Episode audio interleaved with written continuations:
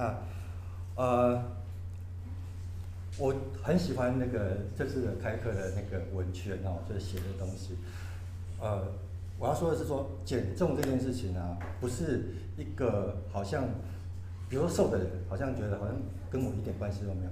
其实哦，我们又可以看到说，我现在我们现在在推广的这个东西，其实不是为了胖的人做的，而是它其实是一个生活的态度，或者是一个生活的习惯的养成。好，那这的确就是刚刚静子讲的是一个观念。所以我们可以看到说，现在瘦的人不见得健康，但是胖的人肯定是不健康。好，所以呃，我在真的是我在减重当中花了大概三十年的时间去研究各种方法。那所以。呃，当我接到这个指令的时候，我真的是非常开心啊，因为我自己在准备的过程当中，完全的享受。那我很希望说，把我所知道的都放在这里面。但可很可惜说，我们时间真的不够多，所以我其实也删了很多东西。那我也很希望就是说，把我觉得很重要的的理念的部分呢，在短短的这个一个下午的时间之内，能够传达给大家。好，那我会用这个心智图的方式，因为呃，现在最呃新的说法是说。这个这样子的方式呢，会比 PowerPoint 更能够让在大大脑里面形成一个记忆，哦，是一个图像式的记忆这样子。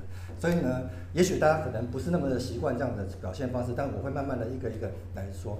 现在各位看到这个，其实就是我今天的主要的讲纲的这个重点。所以大家一目了然可以看到说，我待会会顺时钟，好，怎么跟大家来报告？好，那我今天的心，呃，我的三十年的减重心得，好不好？那首先呢。大家一定觉得说，我这家伙是谁？我这个这个人好像看起来也不瘦啊，哦，好像也没有六块肌啊，不是那种好像一般我们看到的那些 KOL，就是有有有很好的身材哈，没有那个有六块肌的的样子，或者是极度瘦的的那种人，你有什么资格来讲减肥这样子？那我必须要说哈，就是说这这个时候我呃有一个观念，就是说。像他们这种你们我们大家所熟悉的那些很很很所谓的身材棒，不管是男生或者女生，他需要大量的时间跟努力。好，那有时候呢，他会牺牲到健康。我其实接触健身产业蛮久的啊，那我认识的人，他们有些有些健身教练，他们有出去比赛，他们要练成那个样子，在比赛前呢，他要需要大量的脱水。哦，那有时候甚至还还会需要用到一些用药，或者是极端饮食。那有些人正在比赛完，我马上就昏倒了。所以我们会被这些东西给误导，就是说，所谓的这种很棒、很魔鬼的身材呢，其实不是健康的身材。哦，那所以也不是我们的追求的目标。那我跟大家一样，其实就是一个平凡人。好，我们也我们也有我们白天要做的事情，我们的时间也有限，我们不可能跟这些猛男或者是。魔女一样，就是这样子的去锻炼，跟这样子的去做，好，所以我们的目标是什么？就是健康的体态，好，就是走出去的时候，至少你是端正的。然后我举个例子，我开个玩笑，就是说，比如说我们去搭长途飞机的时候，我们就算坐在经济舱，也不会觉得很难过，一定好像觉得好像到时候应该该买个商务舱或者头等舱这样子。就是你看到老美那种大胖子的身材，坐在经济舱，你就觉得很痛苦啊，那种不健康的身材的那个是。对身体、对人生的品质哦，是很大的一个一个不对劲的地方哦。所以，可是呢，那我为什么坐在这边呢？我其实也是有我自己觉得蛮自豪的地方啊。我的不平凡之处就是什么呢？这就在于 我很会复胖哦。我这三十年里面，我不断的在做呃减肥成功跟复胖。那有时候的那个是小时候的复胖，可能就是真的就是因为。做各种不同的减肥减肥方法嘛，这种减肥方法，比如说啊，吃香蕉好了，好，你三个月吃香蕉，你绝绝对会瘦嘛，对不对？这不一定的，但是你不吃香蕉，开始就复胖了，好，那有时候是因为我后来学会一些东西，那我去去踹，那踹的时候发现失败就复胖了，好，所以那再加上就是说，其实这个部分呢，也造成我后来就去去呃。学了中医哦，那我也曾经在中国有一个营养师的考试的及格这样子。那呃，当然没有职业了啊，就是只是说，因为我对于营养这些部分的那个真的是有深度的喜好跟兴趣。好，接下来我就马上破题，这是最重要最重要的观念，就是减重是违反人性跟正身体正常机制的。这点一定要知道。所以我们不要随便说啊，我该减肥了，不要这样说，好，因为为什么？因为这个根本就是违反正常的，我们人体不应该是这样子，就是随随便便就做减肥。身体的优先顺序本来就是囤积脂肪的嘛，所以我们要接受这一点，就是说，在古时候我们的原始的社会里面，我们要应付严峻的环境，我们能够做的事情就是想尽办法的把吃进的东西变成脂肪，存起来，因为我不知道下一餐在哪里，对不对？所以这个是我们如果说今天有一个很瘦的人，那可能就是演化机制比较我们所谓的瑕疵品，老实说是这个样子。我们像我，我就觉得很我很自豪，我应该是做优生学上面就是 精英中的精英，才会留到现在这么厉害哈，就那么会复胖，啊，所以适者生存嘛。那大脑呢，它为了达到这个囤积脂肪的目的呢，它会一直在发毒发出讯号，说你要摄取热量，你要摄取热量，不断的随便就会发发出这个讯号。你开心的时候你也想吃，你不开心的时候也想吃，对不对？大家是不是有这种有这种想法？都是正常的。OK，不要再不需要不需要质疑自己，不需要去打击自己，说我没有意志力，我是个胖子，怎样呢？我都做过，没有用。顺性顺应自然，这就是大脑，这是为了我们我们的我们的生存着想，所以会做这个。所以有一句话说：“人为财死，鸟为食亡”嘛，对不对？什么叫人为财死？财就是某种安全感。那大脑呢，其实就是要提醒我们，虽然我们现在吃的早就大于我们所需要的，那吃就是一种安全感。好，所以如果说你没有安全感，你要处理的是你安全感的事情，因为你可能是为了安全感而吃，而不是去用吃来弥补安全感。好，所以很多时候我们有的那个食欲，哈，我们有有那个食欲，通常都不是你自己肚子饿。这点可能绝大部分的时候我们要认清，那我们常常是被一个直觉的机制反应，哦，我肚子饿，我现在比如说，我现在都时间到了，现在十二点，我就该吃东西，好，其实是该吃东西吗？不见得哦，好，其实是因为大脑发出这个讯号而已，其实你不是那么需要热量这件事情，好，这个我们也要接受。那现在包括很多的医生。说啊，减重不就是很简单吗？你少吃多动嘛，这不就是铁律吗？圣经吗？哦，那他们还讲了一个很高大上的语词语叫热量赤字，对不对？就是什么？就是你消耗的比你吃进去的多，你就会瘦嘛。对啊，没有错啊，这个这个好像很直觉是正常的，可是这件事情啊，非常违反人性，因为你在。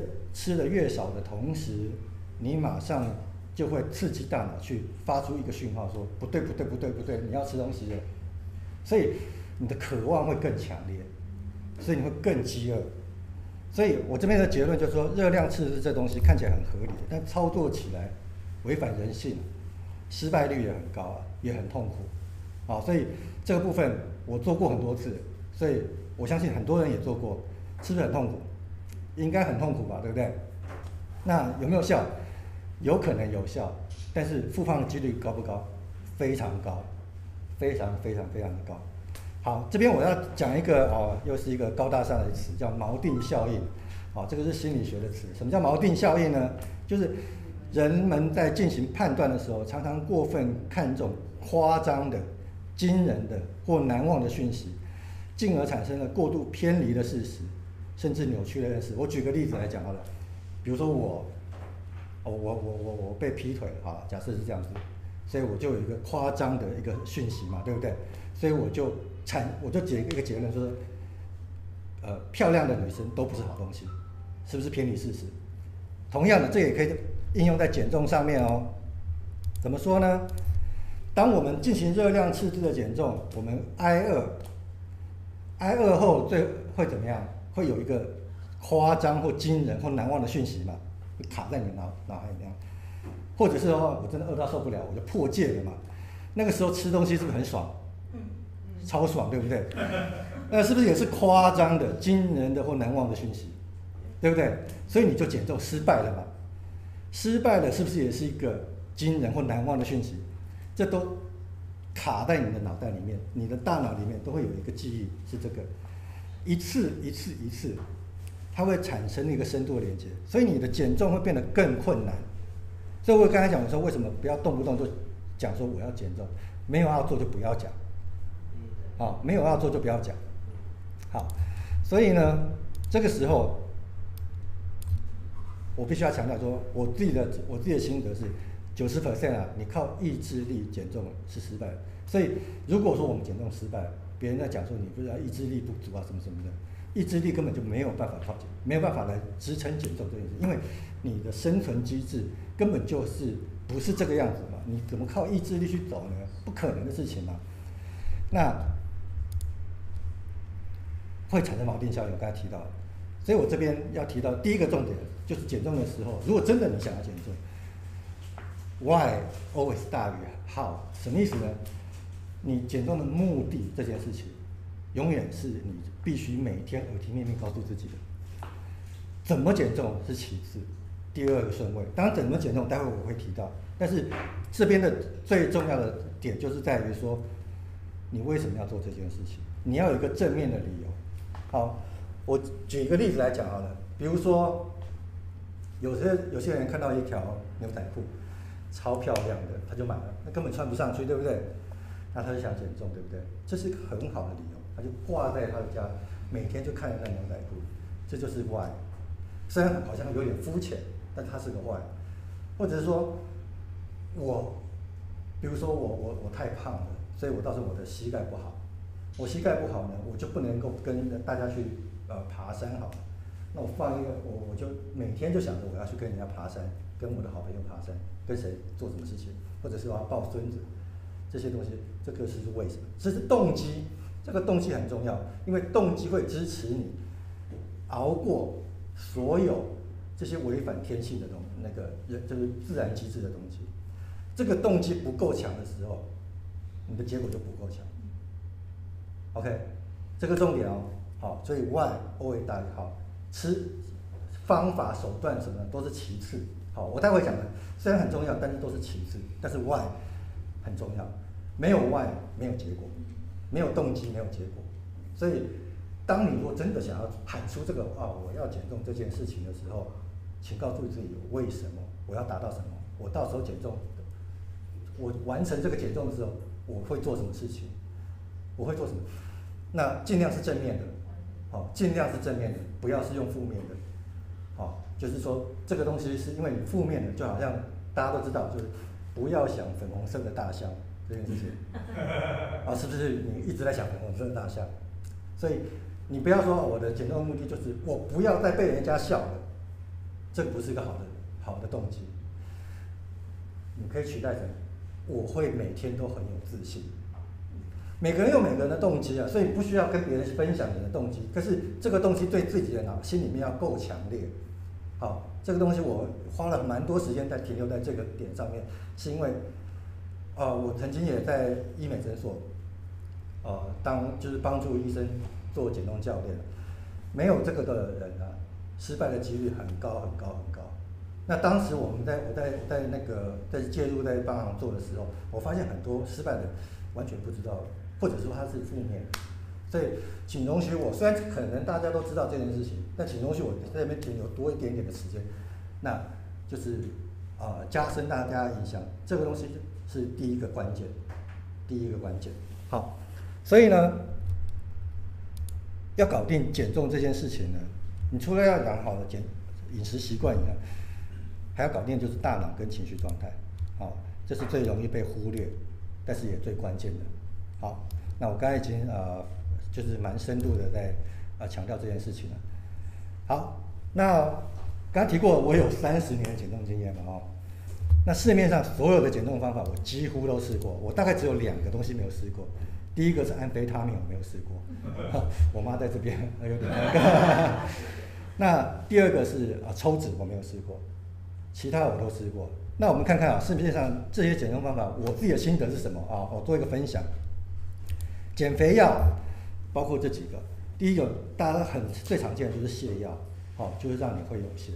那泻的其实就是宿便而已，泻完它不会把你的脂肪给卸掉，好，所以泻完宿便泻药最大的问题是在于它会造成便秘嘛，大家可能都知道，就是说因为你一直在刺激那个肠胃蠕动，那这这种东西是你刺激久了它就麻痹了，好，那就我就不多说了啊，这个东东西绝对不是一个减重的好方法，哦，不管你是用中药西药都不是好方法。那另外一个我不晓得大家知道没有，有一个叫刘世先的药。好，那这个是 FDA，就是我们的食品药物管理局核准的，呃，的的呃减肥药。它在做什么？排油。你吃了很多油的东西以后呢，就 see you later，就是说，大概呃一个多小时、两个小时嘛，你可能会呃放出油屁这样子。哦，我在二十几年前就吃到这个药，在美国。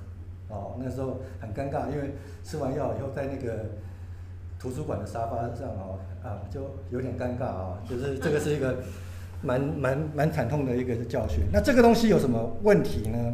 好像感觉油嘛，你排油，它就是透过药把你吸收油脂的那一个东西给切掉，好，所以你吃油就排油，这个问题很大。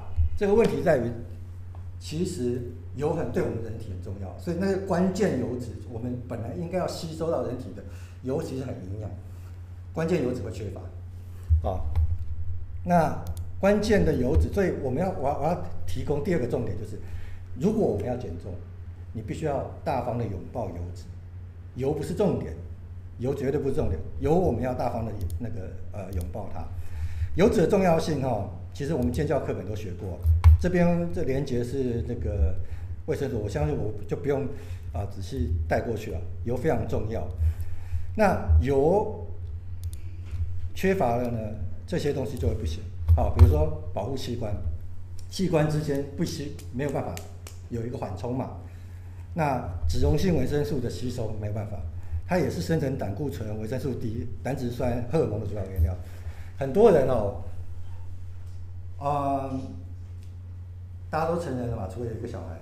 就说，我们的性功能障碍，好，我举个比较极端的例子，很多人会去什么做一些什么啊，刺激那个，呃呃各种药，可是对营养学来讲，他要先去看你的胆固醇摄取的够不够，因为胆固醇合成荷尔蒙，那不是只有性荷尔蒙这件事情，我们各种的脑下垂体、甲状甲甲甲状腺、各种的腺体、自律神经都跟胆固醇有关系。所以不要害怕胆固醇这个东西，胆固醇被污名化太多次了，好，非常深的被污名化。那我可能没有太多时间去聊这件事情，但是哦，我必须直接就丢一个观念，就是要拥抱胆固醇这个东西。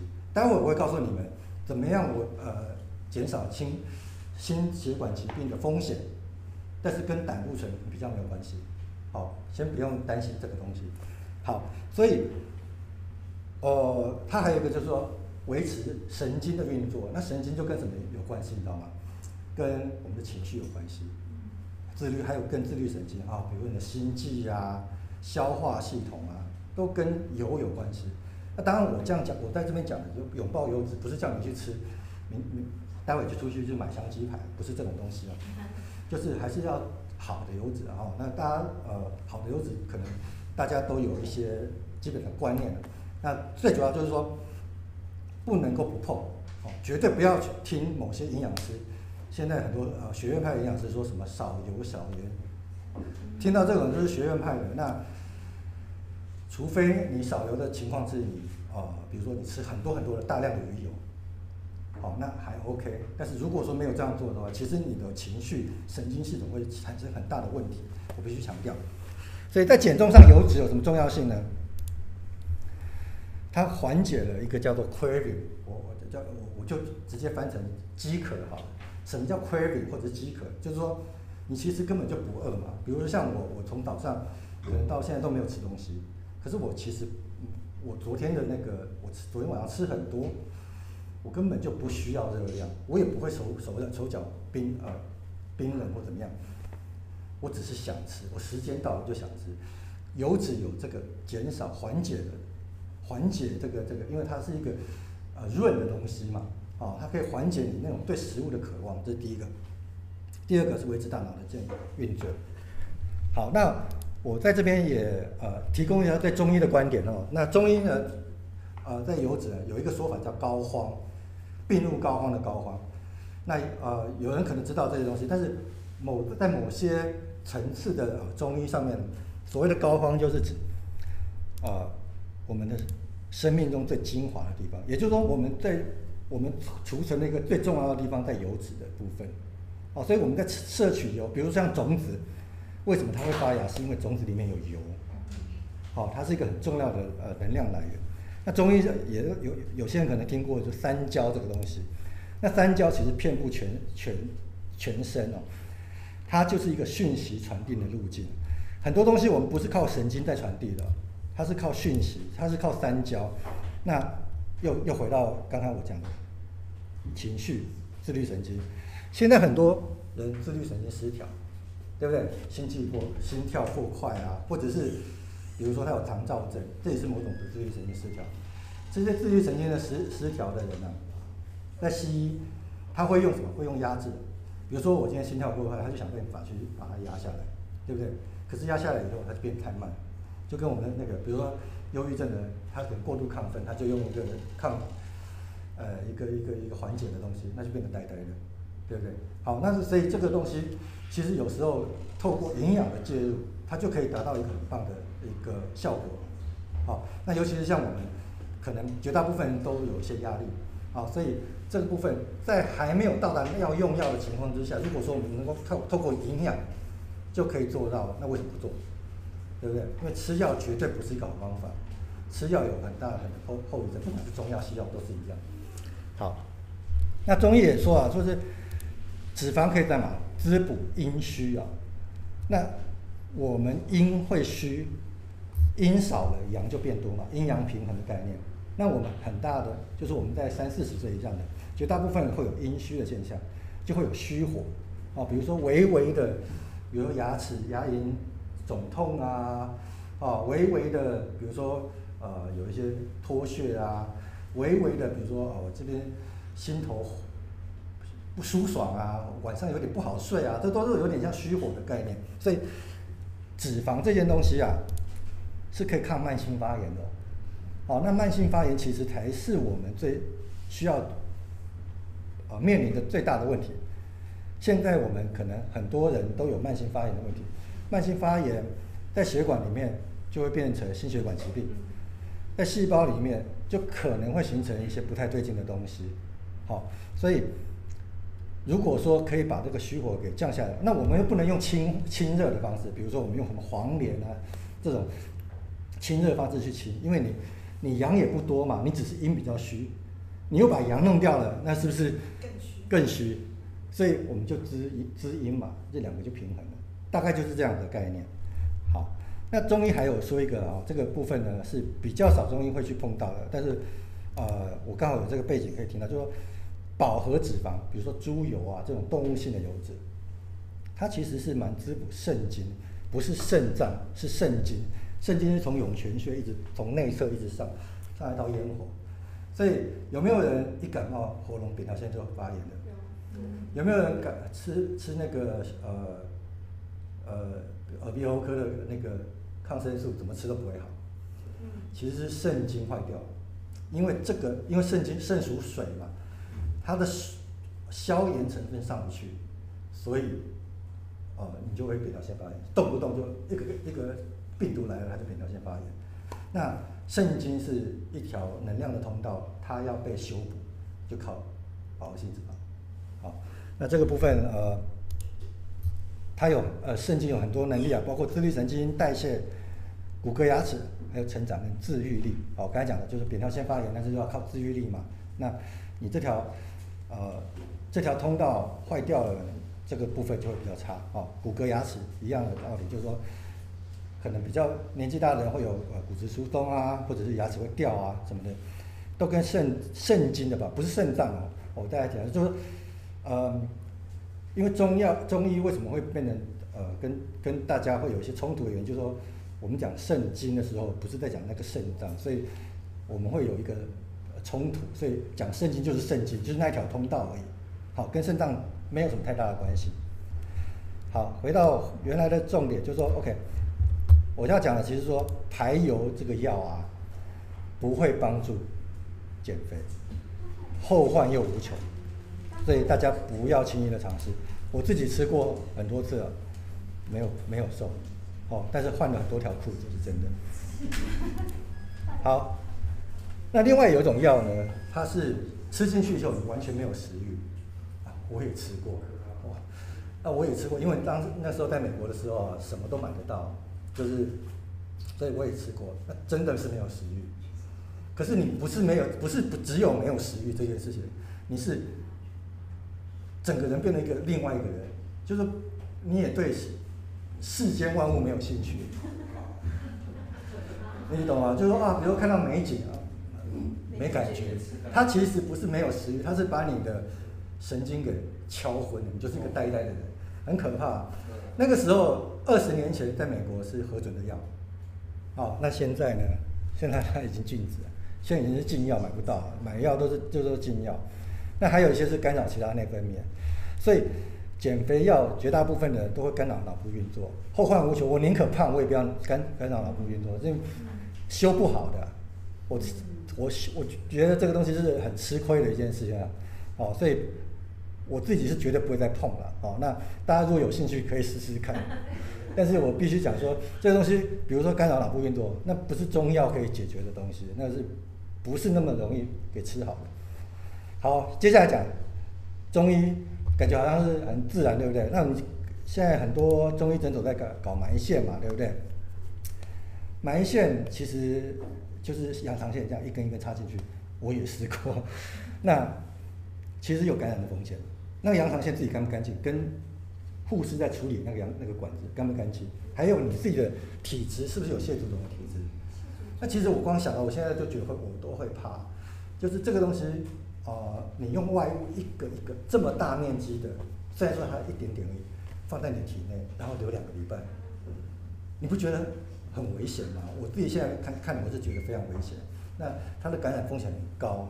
那还有就是说，我个人觉得啦，话这个部分，呃，如果说你们有认识那个，可以啊，可以啊。那个中医埋线不是说那个线可以吸收？因为我做过肚子。对，我也做过。对。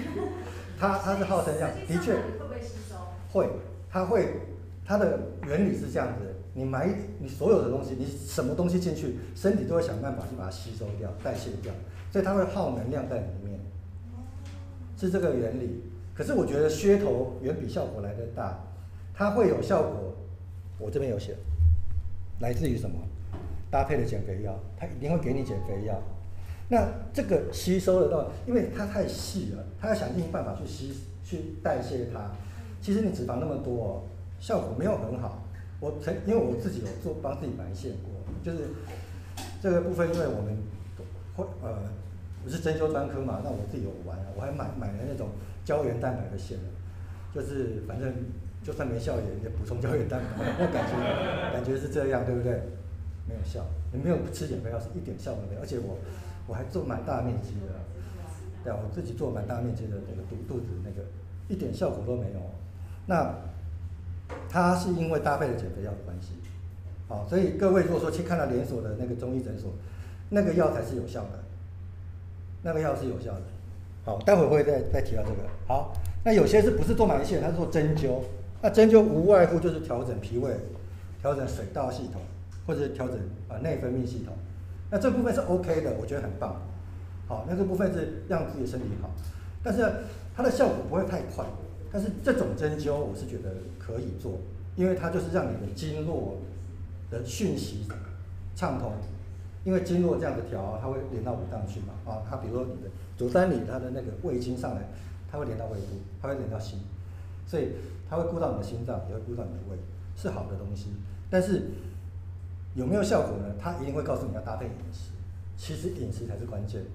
好，如果要瘦的话，当然针灸永远都是对身体是有有好的帮助的。好，好，那中药呢？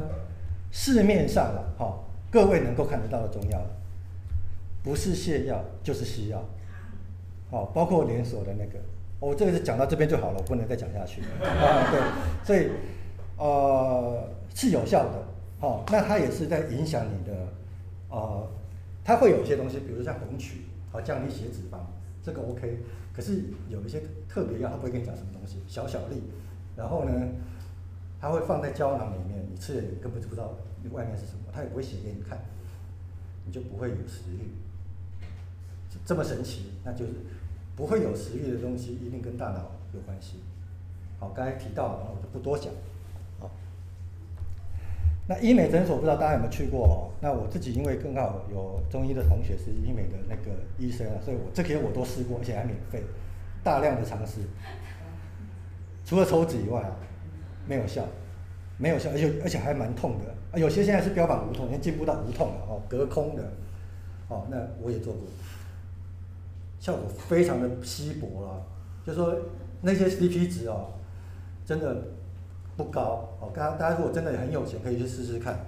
但是我自己觉得啊，CP 值不高。那我这边要提到是抽脂这件事情哦。啊？真正好的中药没讲到。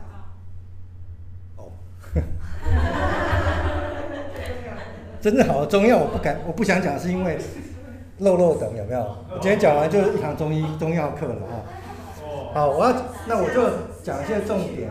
第一个就是说，好的中药一定是补脾胃的。为什么？因为我跟我讲说，肥胖是虚啊，你虚的人才虚会会会有那个会有东西出来。阳气足的人是不会有多余的东西出来的。那我们说，呃，会胖是因为先有水，水代谢不掉，变成痰，痰代谢不掉就变成肥肉。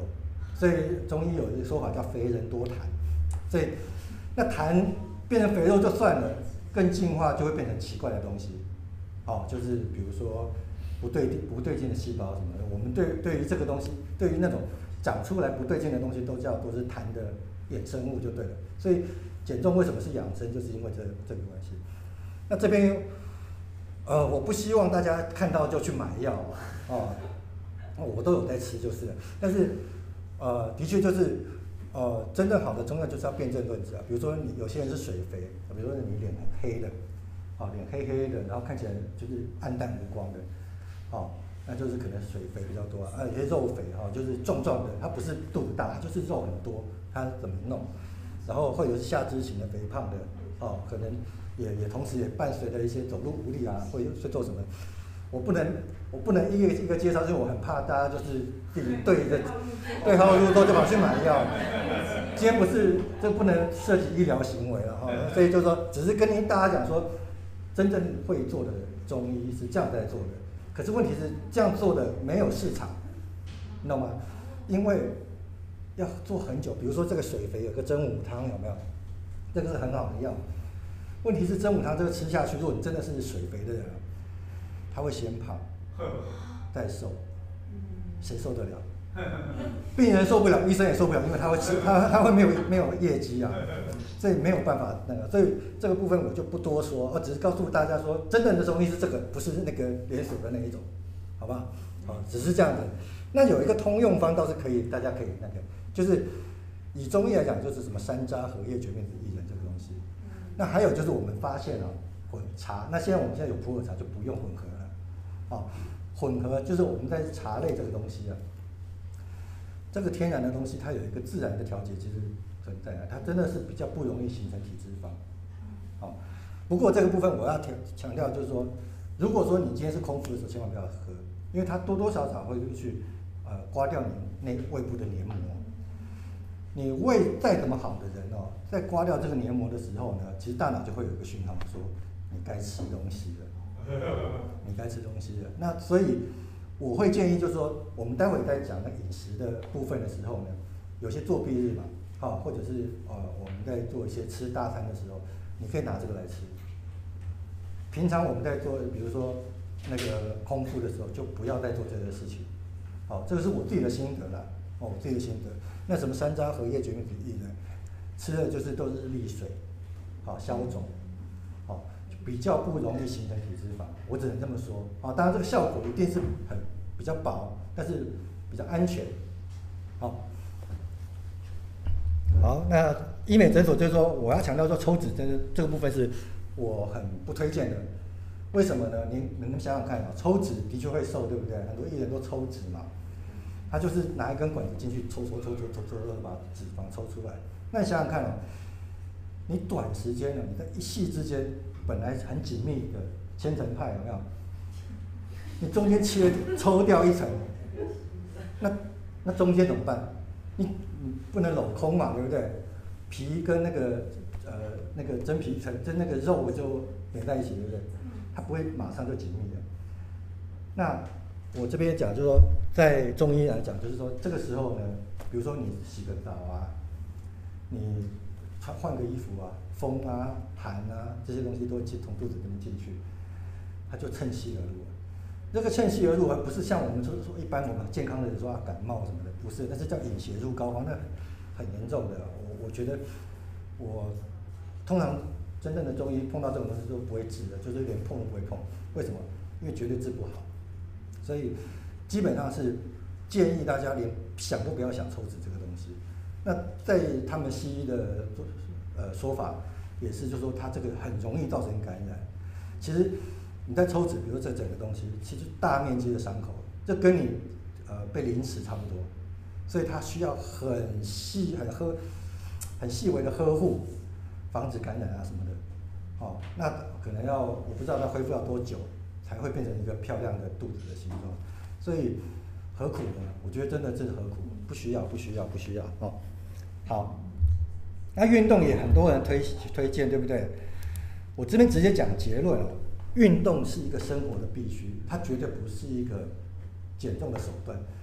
所以说啊，我要减重，我要运动来减重，啊、呃，好辛苦，也很可怜。但是你要不要运动？我觉得需要。好，所以。很多我，而且很多人是这样的，我运动完我就来大吃，所以其实运动是一个大吃的借口，它不是它的手段嘛，哦，所以真的要减重人，不要拿运动来当工这个工具啊，但是这个是一个需一个生活的态度啊，应该这么说。好，各位你知道吗？有氧运动啊，哦，有氧运动大家知道吗？就是呃可以做很久的哈，做那个跑步啊，骑脚脚踏车啊，这种有氧运动，跳有氧舞蹈啊。它会消耗脂肪，对不对？消耗卡路里，不是消耗脂肪。我要跟跟大家讲说，一公斤的体重啊，是有七千七百卡要消耗。我们骑一个很强度很高的飞轮哦，四百大卡。基本上，呃，四百大卡是非常高的强度哦。所以你想想看，我要消耗一公斤，不要吃饭，不要吃进食的情况，我们要做几个小时的飞轮。啊，有一点。过过分对不对？我们可以看到很多运动减瘦身成功的人，对不对？他绝对有搭配饮食的，绝对不会是只有靠运动。所以要告诉自己说，只靠运动是没有用的。但是运动重不重要？蛮重要的哦。那另外就是说，我要强调就是说，尤其是在有氧运动的时候，我们的膝盖是承受我们体重的三倍。以前我在那个医美诊所在辅导、呃、这些客户的时候啊。只要是 BMI 过重的严重的人，我绝对都不会叫他做游泳运动。为什么？膝盖会先坏掉，绝对会先坏掉。想想看，如果说一个一百公斤的人，他跳一个一个小时，他每一跳都是三百公斤的压力，他的软骨有多么厉害吗？尤其是我们都是，比如说三三十岁以上的的伙伴们哦，我们的软骨还剩多少？这样跳可以吗？好，我待会跟教大家讲怎么做一些运动，现场就可以做。好。提高代谢又不会伤膝盖，还有中医的效果，好，所以大家拭目以待。好，那我比较推荐是重量训练哦。重量训练在做的当下呢，不会消耗什么脂肪，哦，很累很累很累，不会消耗什么脂肪，可是它会破坏肌肉，破坏肌肉会怎么样？接下来在后面的四十八个小时里面，它会修补肌肉，修补肌肉就需要什么？需要能量。这当然最最主要是需要蛋白质啊。好，这都还不是重点哦。它划算的地方在哪里？你知道吗？肌肉消耗的热量比其他东西多，比脂肪多。所以你的基础代谢率就靠这个来嘛。这个我们在做长远的，我们不是在做短期。你短期你用有氧运动可以嘛？对不对？你是直接提款的概念。可是你要买资产的概念的话，你是要建建立你的肌肉量哦。好，这个部分，呃，我自己觉得很划算，因为你当你的肌肉的比例比较高的时候，你是随时随地都在燃烧脂肪的，比比一个体脂肪高的人燃烧脂肪比较多，所以你可以吃的比较多了。好，所以这个部分我是觉得很划算，啊，很划算。好，所以我这边的系统呢，手段就是说，OK，除了运动之外，其实是减压跟调整饮食。好，这个是呃我的手段。好，讲那么多啊，我们现在看怎么做。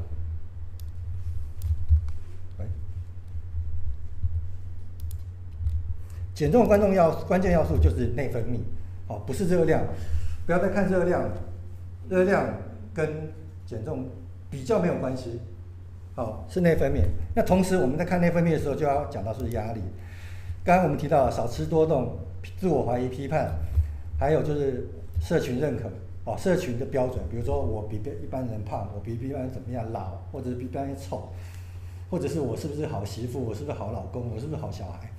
这些批判性多多少少都会造成你的什么肾上腺素增加，哦，肾上腺素增加不是大家说，哎，肾上腺素增加不是你应该燃烧更多热量吗？身体很奇怪啊，它是一个呃一个越要越多的机。你小时候你可以靠透过肾上腺素燃烧脂肪，你下一次的它就要燃，它就需要这么高的肾上腺素，再下一次它就需要这么高的肾上腺素，它是一个阻抗。那阻抗到最后呢，你的肾上腺素就会没有，就是中医的肾虚，就是你根本就没有，所以你就会看到有些人很倦怠，提不起劲，对生活没有热情，然后也没有办法，就是就算好像感觉好像就是老虎来了，你就让哦把我吃了吧，那种感觉，本来就是那个肾上腺素应该是在老虎来的时候你才要用的，不是你现在都用在这个地方，什么少吃多动把它用掉，就没了嘛，好，所以。为什么我说我们要修补的是内分泌？啊，所以肾上腺素我刚才提到，就是说这些东西都会造成我们的肾虚，就是肾上腺素疲劳。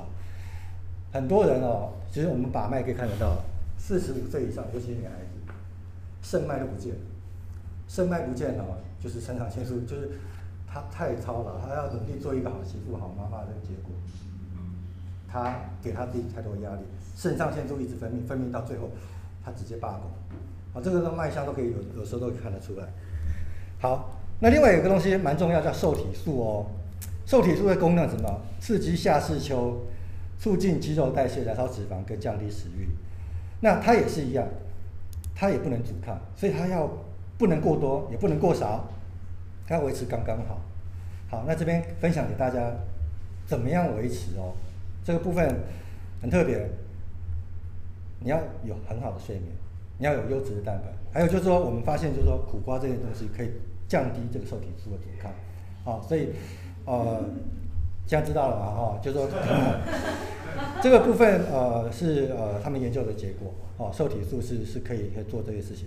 好，那另外就是最关键的就是胰岛素，好，它是形成体脂肪的呃关键，它同时呢也会抑制体。脂肪燃烧，所以为什么会有低 GI 饮食、生酮饮食，都是在讲胰岛素。那呃，我很快的让大家看一下什么胰岛素的那个的的的机制。但是我相信绝大部分人知道，比如说我们现在吃一碗面，吃一碗吃一个呃面包，或者吃一个糖，是吃完以后马上血糖就会上去。那身体会发现说，哇塞，你血糖、血液里面的糖太高。对身体是有有害的哦，好，那个马上如果血糖太在眼那个眼睛的血管太高，马上会失明，所以大脑会发出讯号说，哦，赶快分泌胰岛素，赶快把它拉下来。可是拉下来它不会停，拉下来的时候还会又会掉到下面去，这边就变成哦，你又开始了会发冷，没有血糖，那这个时候怎么办呢？肾上腺素会起来。它又会上去，所以它是一个蛮极端值的，是吧？所以你在吃什么东西，吃碳水化合物高的东西的时候，会造成这种机制。好，这边看到说胰岛素的介入就在这边，在这边的时候，胰岛素会分泌，它干嘛？把血糖收掉，然后呢，储存脂肪，然后这个这个时候它会生做成高血糖素来燃烧脂肪。我们为什么要做 DGI 或者是生酮饮食的原因？为什么会有人会会做这个有效原因？就是因为他把这一段去掉，就说我不要储存脂肪，因为储存脂肪会胖嘛。另外就是说，你每天这样搞，胰岛素也是阻抗，所以它会越这个这条线就是它本本来胰岛素是从绿色的线，现在变成咖啡色的线。你胰岛素会越分泌越多，你才有办法把血糖拉下来。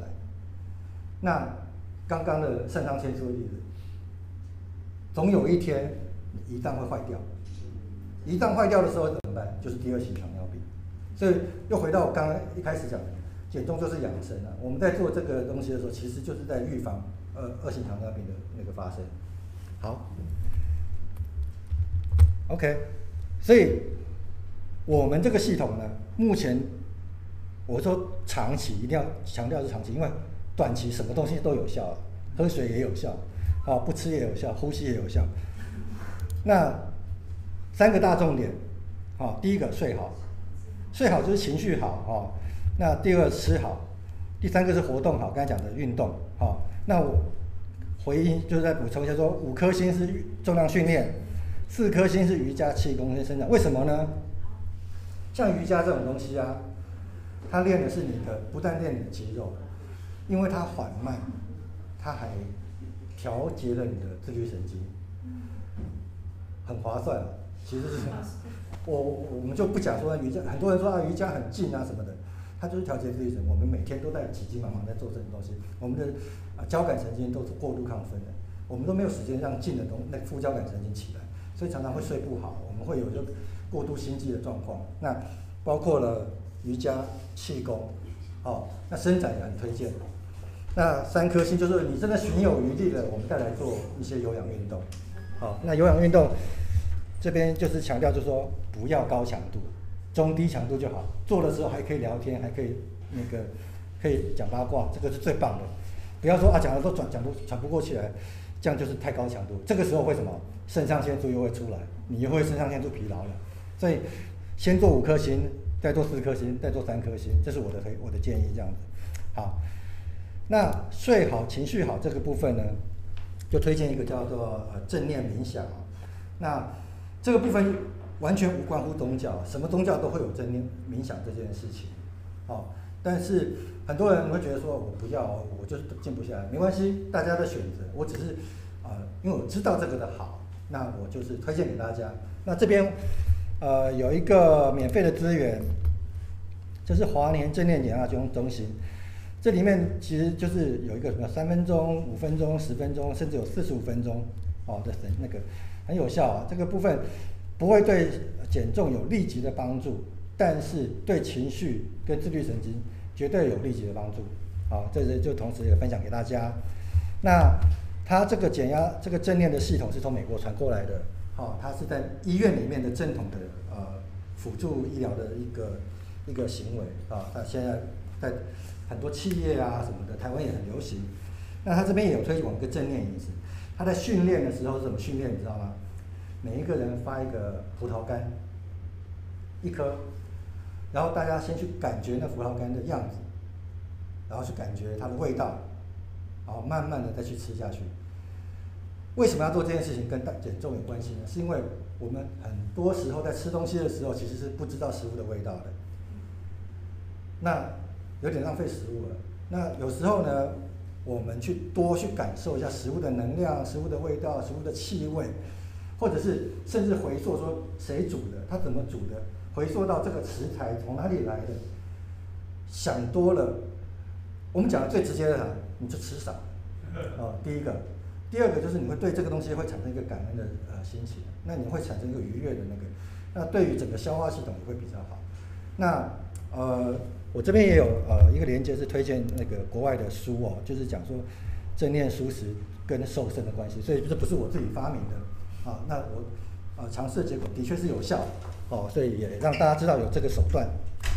总之呢，就是说对于情绪这个东西是对呃。减重至关重要啊，不能够忽略这个东西。那吃好是我们接下来的重点，重中之重了啊。那吃好的关键就是，第一个我们要习惯去看营养标识，好，去比如说我去买猪肉，我总要知道说这个猪肉是肥肉比较多，蛋白质比较少嘛，对不对？好，或者是相反，那豆浆呢？呃，牛奶呢？它是什么东西？很多人不知道牛奶其实是升糖指数很高的东西，它其实糖分很高，好，那对减重是很不利的。很多人不知道，以为这个牛奶是蛋白质，或者是它是钙质，都不知道这个东西啊。所以至少要学会看这个东西。好，好，那我们就看最就是接下来的一个重点，就是怎么吃好。好，这个步骤呢，其实呃分好几个步骤哈。那我们我先讲一个第一个观念，就是说减重餐，就是我们在做减重的时候呢。减重餐就是走减重餐，做 B 餐的时候就做 B 餐。很多人是拿不起放不下，很正常，对不对？很多人比如说我们现在做什么啊，这个好像可以在模糊地带空间就得过且过。如果真的想要做，就是做得很彻底，因为我们会规划作弊餐。好，那作弊餐的时候就随便吃，可是减重餐的时候就是吃减重餐，不要 mix 在一起，因为呃效果就效果就是不好。那再来就是说我们要分辨。三大营养素，哦，这个至少要分辨嘛，哦，刚才讲的牛奶是什么？哦，是糖分比较多还是什么？那我要说说我们要重视脂肪这个东西，哦，脂肪很重要。好，那这个饮食计划会分三个步，三个阶段哦。好，第一个阶步骤是准备期一个礼拜，没有蛋白质饮食。好，那。目的是要调整你大鱼大肉的习惯，那你可以吃碳水碳水化合物。那碳水化合物有个，在这个地方有一个呃很重要的呃呃效果，就是因为我们很多人都不止一次的减重了，所以有很多很多次的减重失败的经验。那压力它可以调节，就是你在吃，比如说吃糖果的时候，是不是很糖蛋糕的时候，是不是觉得有那种舒缓，会会缓解嘛，对不对？所以在第一周的准备期，虽然这个不利于减重，你可能会变胖一点点，但没关系，你吃一点点这些，呃，碳水化合物东西，这个时候是为什么？是修补你的肾上腺。那很多人很多教练是没有第一周就给你来真的，哦，那你就很痛苦啊，就是大家都会疯掉这样。不是，我们这是第一周先给你准备，你反而是先不吃太蛋白质，一周不会怎样的，除非你现在生病，但是。一般如果健康的人，第一周不做这些不做蛋白质的补充，没有问题。好，这个是一个准备期，让你的身体开始热热热一下啊，消化系统热一下。好，那第二周就是呃我们所谓的新陈代谢革命期，有点复杂，为期两周，每天吃五次，每天吃午餐就对了啦。哦，为什么要每天吃午餐？因为要骗大脑，骗大脑说，我根本就不饿，呃，我不根我根本就。不缺食物，因为我我现在我基本上我做的时候就是困扰的点是在于我又要吃了这件事情，因为要吃午餐嘛。那可是这吃午餐怎么做呢？来，每有分两个阶段，有一个三天的，连续三天跟连续四天的。连续三天干嘛呢？不吃脂肪。连续四天呢，不吃碳水化合物，包括水果。好。不吃脂肪的那三天呢，其实跟第一个准备期很像，就是让你身体觉得哦，我有好多碳水化合物，我我有充分的糖分，我不怕说没有，其实是骗自己，骗大脑，因为你开始就做哦没有碳水化合物的东西的时候，你会紧张。一般人习惯，因为碳水化合物某种程度上是比大麻还要容易上瘾的东西，很多美国的那个药头啊。就是卖卖大麻给那个小朋友，有没有？他都用糖去骗，就是大麻去掺糖，还要会还有办法让小朋友吃到会对大麻上瘾，不然大麻其实很难上瘾。所以我们做这个目的是要骗大脑，说哦很够，所以不要担心，我这样做。但是呢，这个时候就不要脂肪，不要不要加脂肪进去。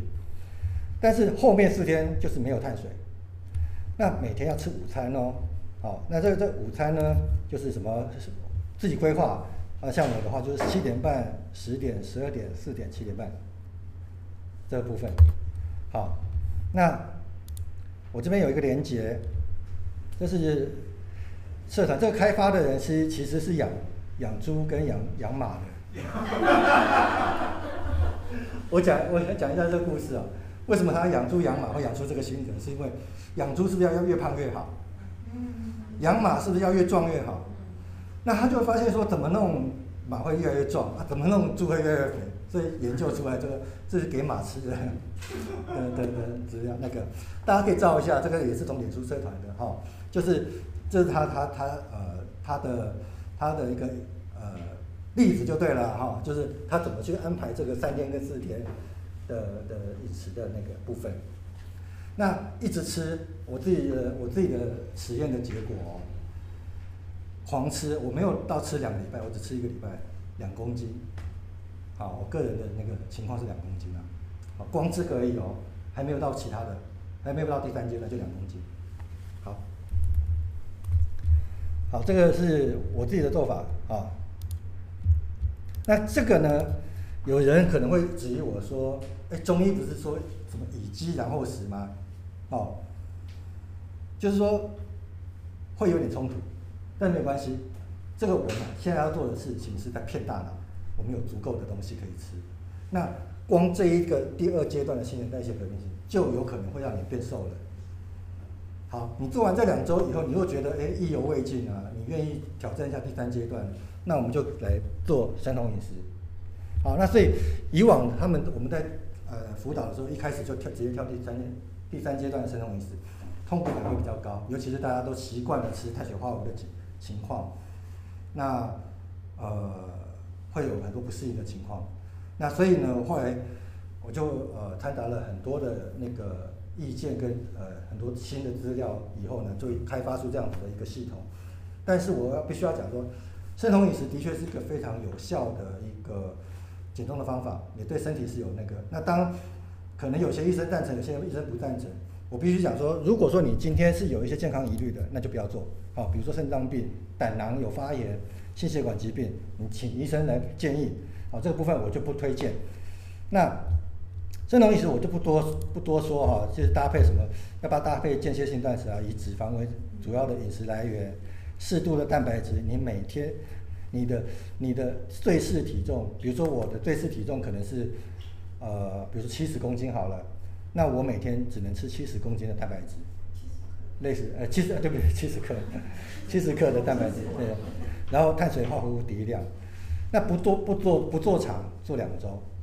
如果说你做完这个、这这，或者是你从第二阶段做完以后，你就觉得你的食欲得到很大量的控制的话，我会大强烈推荐大家用间歇性断食。好，那间歇性断食其实太多好处了，这个坊间讲很多，我就不不多说。总之呢，是强烈推荐大家做，因为第一个瘦得很快，第二个它是修补免疫力。哦，它是一个呃对身体很健康，因为你不是永远都不吃，你只是间歇着不吃。那、呃，除非你会有问题，哦，那可能另当别论。但是，甚至有些人做到这个部分的时候是，是呃也维持一个一周断食一天，或者是呃三个月断食一次这样子的习惯啊，对身体都很好。那生酮是这个样子哦，我自己生酮达到那个生酮的状态过。我自己有感受到，就是说，在我们都还没有到达那个状态的时候，我没有办法体会那个什么感觉。可是，一旦你跨到那个生酮的生酮态的时候，你不吃根本就是极度自然的事情，因为你根本就没有那个欲望。那个不是不是靠药物的，而且因为酮体啊是一个能够给大脑营养的东西，酮体是脂肪分解出来的一个东西，很自然很天然，它是透过你燃烧自己的脂肪产生酮体。那个酮体可以直接给大脑营养，所以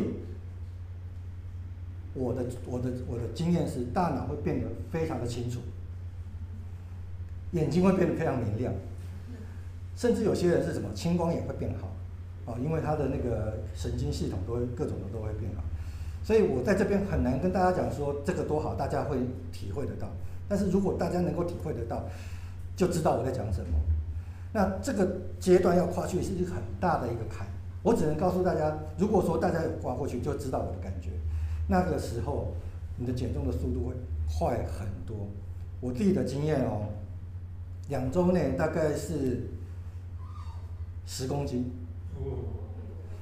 没有痛苦感，没有痛苦感，但会有会副作用，口会苦，好，因为酮体的那个分泌的是，就是我们在燃烧酮体的时候，会有一些苦苦的感觉，啊，那有时候会因为你的体力变得很好，睡觉的呃时间会拉得很晚，好，是会会有这个，但是我现在讲这个，大家。先不要误会我说，我现在就叫大家做生酮饮食，然后大家可能对生酮饮食有各种正反不同的意见，可以不要做，光做第二阶段新陈代谢饮食就很厉害了。好，那如果说到那个时候你们觉得说你们可以做，就试试看，好，这个是可以尝试的。那当然前提是我们的身体是健康的状况之下。好，好，这个就是整个系统，就是说饮食的系统是这样子。最后呢，就是呃。维持期啊，低碳的维持期。好，那如果说这大家要做的时候，想要进阶知道的话，就是说有一些禁忌食物，我是不是那么推荐的？好，第一个小麦，那呃小麦有蛮多问题的哈，中医觉得它是有一个湿气。那现在的小麦跟古时候的小麦是不同的小麦了，因为它有一个基改的问题，所以它已经被污染了。好，那小麦还有麸质的问题。所以为什么那个我妹在推荐我吃那个呃马铃薯拉面的时候会那么开心？我自己有试过哦，就说一般我们在吃面的时候，因为我常常每天都在做尝试，我吃米的时候，因为米它会代谢水液的速度会比较快，隔天我的体重不会增加。我吃纯麦的东西跟我吃呃马铃薯拉面，我体重的增加幅度是差很多的，大概是差了三成以上。哦，所以。因为有掺杂马铃薯淀粉的关系，所以跟小麦的那个就是不一样。好，给大家一个一个一个一个一个一个参考。好，玉米也是一个嗯基改很严重的，就基本上已经当是我们把它当做是一个饲料了哦，它不是一个食物。黄豆的部分，大家一定会很很很很冲击的啊，黄豆不是很营养吗？黄豆也是要有基基改的问题。还有就是说女朋我们女生哦，就是会有一些我们在减重的时候一定会比男生辛苦。哦，因为我们有生理期啊什么的哦，那个生理期，如果说黄豆，因为黄豆黄黄豆有大豆异黄酮，它会干扰我们的那个内分泌。那我们刚才讲到内分泌其实是减重的关键嘛，所以会产生多一点的变数，哦，所以这个部分呢，呃，会让减重的效果会有一些很难以掌握的部分。好，所以呃，刚才讲的新陈代谢的饮食，那个那个发明人他也是不推荐吃黄豆。那大家选择啦，我不一定一定要 follow 啊，只是说我把我所知道的东西分享给大家。啊，牛奶，牛奶的问题就很多喽。那牛奶我们觉在中医是生痰嘛，那痰就是脂肪。那另外就是乳糖本身就是一个很奇怪的东西啊，就是会乳糖不耐，好，那也对升糖指数不高。那糖的部分，但不用讲啊，就是很很很容易成瘾的这食品类的毒品。那另外还有一个重点，就是说我们在做这些饮食的时候啊。一定会碰碰到其他的压力，那这个压力又是对减重不重的因素，所以一定要先事先找我。我的我现在的重点是事先哦，不是你做的时候在边做边想，是事先。比如说你的下午茶的时候，你要吃什么？啊，比如说跟姐妹，你总是哦，我不能吃蛋糕，那你能不能坦坦然的跟大家讲？有时候是压力，跟你是不是可以先面先处处理好这个事情？还有外食啊，比如说过年，你那个时候在做的时候，你能不能够？哦，很坦然说，哦，不行，我现在不吃，那个又要面对什么？闲言闲语跟冷言冷语，对不对？比如说大家都会说，啊，你吃这个又不会怎样，是不是常常会碰到这种东西啊？吃一块又不会怎样，对不对？然后或者或者是生病了，没救了，不要挣扎，这都很正常啊，这个很正常，就是这个东西都要事先要面对，不能等到来的时候，哦，那那个压力又增加了，那个又对减重不利了，好，所以。呃，这个部分就是要话话要先说在前，我们要先准备，好。那还有就是说，最好是有资源团体，不要一个人做，很痛苦，很很孤单啦。好，最好是比如说好姐妹，对不对？我们一起做，啊，一起检讨进度，每个礼拜聚一次，喝个下午茶，对不对？去聊一下我们啊，你吃什么，我吃什么。那通常以我们以前的经验，就是说团体课的那个效果绝对比一个人好很多。那当然不能是说你的频率不对的人，但是频率相当的好朋友，大家一起来做，哦，不管说他有对方有没有太强的减减重的需要，一起做的效果绝对会比较好。跟那个国外那个戒酒会有没有？大家围了一圈有没有？这样每天聊啊，说啊，我今天是不是又偷吃了什么？这样子，那没关系，大家排个鼓鼓掌这样子。其实这个是很大的一个帮助，蛮有效的啊。我这分享给大家。好，所以我今天讲的差不多了哈。那我今天最后给大家几个呃参考资料，就是这几个大家可以知道一下。比如说宋燕人，我相信很多人知道。那这个 Jason 方这个人是一个加拿大人，他有出一个断食的书哦，他非常强调呃推崇断食，所以呃宋燕人也是哦。那所以呃我就不多说了啊。那刚才讲的那个新陈代谢饮食法，就是这一这一本书，就是养猪的人后来进化出来的系统啊，在美国很流行。那这边有一个生物骇客笔记在讲说饱和脂肪的争议啊，这我也不多说。总之呢，有一派的说法是说，当时美国人推荐说要吃低脂饮食的时候，其实是因为那个卖那个家乐氏玉米片那个公司有花钱赞助他。所以他才推广说他开始吃麦片。以前的美国人是不吃那些早餐麦片，但我不知道啦，这我都是听来的，所以我不能说一定是真理。所以我只能说，呃，就算是美国的 FDA 啊、它是 FDA 吗？还是什么？总之就是它它有一个推荐的摊牌，都不见得是一个真理的。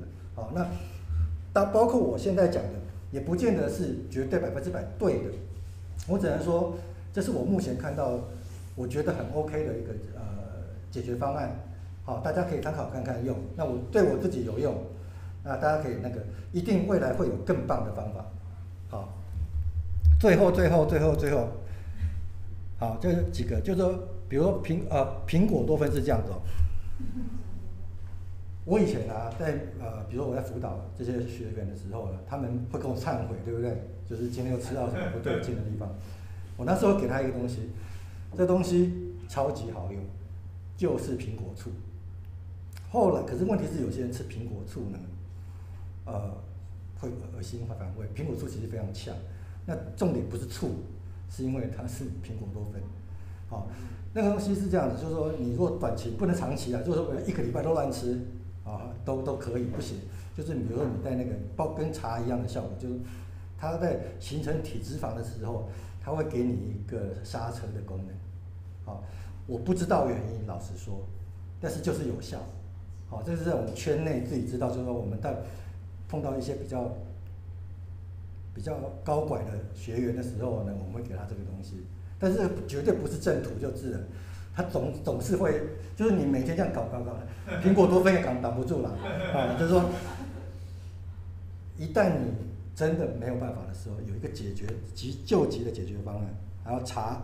那我这边的外源酮 MCT 有大家都可能都知道，就是说防弹咖啡嘛，啊，加那个油，你让自己先体会一下那个生酮的感觉，再来自己生酮，好，那个很奇妙的，就我自己觉得很棒，好，好，那中药的部分刚才提过啊，就是补脾胃啊、去水利湿啊这种啊，所以我们要用补的，不是要用泻的来减重，不是那个，不是用那个用用泻药这样子，好。最后一句话，村上春树说的，我不知道，呃，我我要为什么要讲这个？就是说他他他的原文是说，呃，痛啊，痛痛感这件事情是很难以避免，因为他为什么写这句话？是他在跑步的时候，越跑越脚越痛嘛。他说痛是很难以避免，那 suffer 是可以选择，suffer 的意思是什么？就是你要不要感受那个痛是你可选择的，啊，是很哲理的话。我为什么要讲这个呢？是因为佛教也说过啊，就是。懂得痛的人啊，他其实不痛，所以饥饿这个大脑的判断，这个讯号出来的时候，你要知道说我现在是什么。比如说我每次啊碰到压力来的时候，我就想吃面。为什么？那个口感，我后来发现就是那个口感，那个韧度。所以我是饿吗？不是饿，我只是想要那个口感。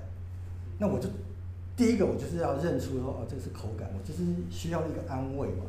所以有时候呢，我们跟学员就说，很重要的一点就是说，你要找到一个舒压的解决方案。有些人没有一些生活上面的兴趣啊，所以被老公骂了，被老板骂，被被先生、被老婆骂了，只能靠吃来解决。可是如果说你今天有一个其他的兴趣啊，比如说练吉他、弹钢琴啊、听音乐，你就不需要靠吃嘛。